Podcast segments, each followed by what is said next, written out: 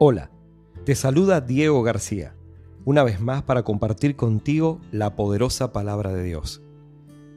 En esta ocasión quiero leer el Salmo 91, que dice así, El que habita al abrigo del Altísimo, morará bajo la sombra del Omnipotente. Diré yo al Señor, esperanza mía y castillo mío, mi Dios en quien confiaré. Él te librará del lazo del cazador de la peste destructora. Con sus plumas te cubrirá, y debajo de sus alas estarás seguro.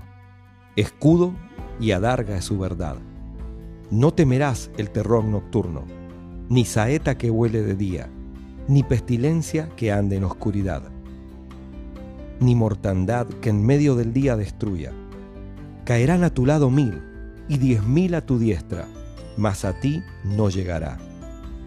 Ciertamente con tus ojos mirarás y verás la recompensa de los impíos. Porque has puesto a Jehová, que es mi esperanza, al Altísimo por tu habitación. No te sobrevendrá mal, ni plaga tocará tu morada.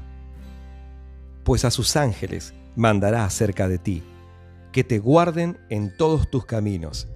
En las manos te llevarán, para que tu pie no tropiece en piedra sobre el león y el áspid pisarás, hollarás al cachorro del león y al dragón.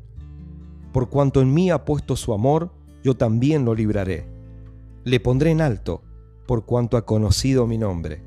Me invocará y yo le responderé. Con él estaré yo en angustia. Lo libraré y le glorificaré. Lo saciaré de larga vida y le mostraré mi salvación.